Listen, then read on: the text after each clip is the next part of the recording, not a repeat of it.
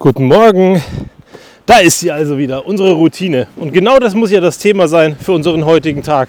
Langsam wieder anfangen, gemütlich starten und dann eigentlich feststellen, dass der Mikrofonpegel viel zu laut ist. Ich korrigiere das mal kurz, weil ich glaube, so habt ihr keinen Spaß. Mal schauen, so ist es wahrscheinlich ein bisschen besser. Ich hatte mich ja richtig drauf gefreut. Eine neue Aufnahme im neuen Jahr. Wir starten gemütlich, wir fangen langsam mit der Routine an. Und was ist das Ergebnis? Es schüttet wie aus Eimern. Auf dem Hinweg war es noch okay, gerade fängt es sinnflutartig an zu regnen. Also gibt es halt heute eine sehr nasse Aufnahme. Wie ist es bei dir? Freust du dich auf die Struktur, die jetzt die nächsten Tage wieder in dein Leben einkehrt? Wie waren die Tage so zwischen Weihnachten und Neujahr? Also, wenn du keine Kinder hast, wenn du klein bist und ein Kind bist, dann genießt du die Tage wahrscheinlich. Dann später, wenn du ausgezogen bist, fährst du zu deiner Familie und besuchst alle Freunde, Verwandte und Bekannte. Also eigentlich Stress pur. Und dann später, wenn du erwachsen bist und Kinder hast, naja, dann kümmerst du dich eben um die Kinder und schaust, dass die eine gute Zeit haben. Und das Ergebnis ist, dass die ganze Struktur, die normalerweise im Tagesablauf drinnen ist, über diese 14 Tage total kaputt geht. Zumindest ist es bei uns so passiert. Und so bin ich jetzt auch wieder froh, dass es ein bisschen Struktur gibt.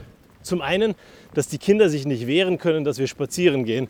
Zu meinem Leidtragen gerade, weil ich mir gerade denke, welcher Idiot ist eigentlich auf die Idee gekommen, bei dem Wetter rauszugehen. Am Anfang war es ja noch ganz toll. Aber jetzt gerade, wie gesagt, es schüttet wie aus Eimern. Die zweite Dusche habe ich somit auch schon hinter mir und nachher muss ich erstmal gucken, dass ich einigermaßen wieder trocken werde. Weil bis ich zu Hause bin, bin ich sicherlich nass bis auf die Klamotten. Aber sonst freue ich mich auf die Tage wenn es jetzt wieder losgeht, die Strukturen langsam anfangen, ich mir meinen Plan mache, weil wir es uns zum Beispiel angewöhnt haben, dass wir Termine bloß bis Jahresende laufen lassen. Das heißt, jetzt hast du auch wieder die Chance, diese ganzen Routinetermine in Frage zu stellen. Ich meine, klar, wir machen das auch zwischendrin und sagen, hey, der Termin macht keinen Sinn, also sagen wir ihn ab. Aber so der ein oder andere Termin, der kommt ja eben dann auch mal nicht von dir. Dann kannst du sagen, hey, ich kenne meinen Beitrag nicht, ich bleibe mal fern das ansprechen, den Termin in Frage stellen oder eben warten, bis das Jahresende passiert ist und dann einfach mal gucken, ob dieser Termin wiederkommt. Und wenn er wiederkommt, ihn dann in Frage stellen. Weil ein neues Jahr ist ja auch ein bisschen ein neues Glück.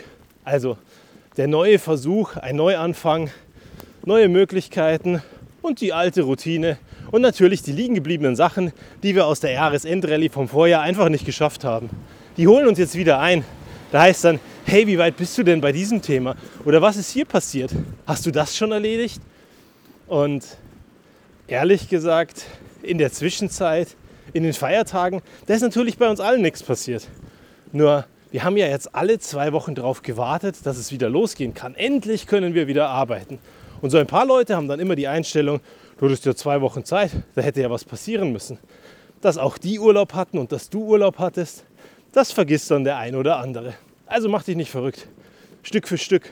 Aber vielleicht ist es jetzt an der Zeit, wenn du sagst, ich fange jetzt gemütlich an, dass du anfängst, auch mal zu überlegen, was ist wirklich wichtig, was ist wirklich zu machen und was muss jetzt erledigt werden und was hat gar nicht so viel Priorität und mit Strukturen ins neue Jahr startest. Übrigens, es gibt so einige Firmen, die haben nicht nur eine Abwesenheitsnotiz, so wie wir alle, sondern die löschen ganz radikal die E-Mails und wenn die aus dem Urlaub zurückkommen, ist einfach nichts da. Keine Arbeit, die zu bearbeiten ist, keine E-Mail, kein gar nichts. Alles ist einfach gelöscht. Die Amerikaner nennen das übrigens Fear of Missing Out, wenn du auf Termine rennst oder Angst hast, sonst irgendwas zu verpassen. Ganz ehrlich, wenn meine E-Mails alle gelöscht werden würden, während ich in der Abwesenheit bin, dann hätte ich da schon ein bisschen Angst, dass ich irgendwas verpasse. Vielleicht die eine oder andere Mail von irgendeinem System, das ein Zertifikat auf einem unserer Server ausläuft weil am Ende funktioniert der Service dann nicht. Also ich bin hin und her gerissen. Auf der einen Seite finde ich es gut, dass man sagt, man schafft den Leuten den Freiraum und die Möglichkeit, dass man einfach im Urlaub auch mal Urlaub hat und dass danach nicht 100.000 mehr Sachen da liegen. Also du davor und danach wahnsinnig Stress hast. Aber auf der anderen Seite radikal alles einfach löschen. So einiges an Kommunikation hat ja auch eine Daseinsberechtigung. Warum sollte derjenige sonst eine E-Mail schreiben? Und wenn ich schon keine Mailbox habe, dann möchte ich wenigstens ein Mailpostfach haben, das man ein bisschen befüllen kann und mir Arbeit schicken kann. Weil darauf freue ich mich jetzt besonders, wieder anzupacken und was zu bewegen. Also, komm gut rein, starte gut und bis zum nächsten Mal.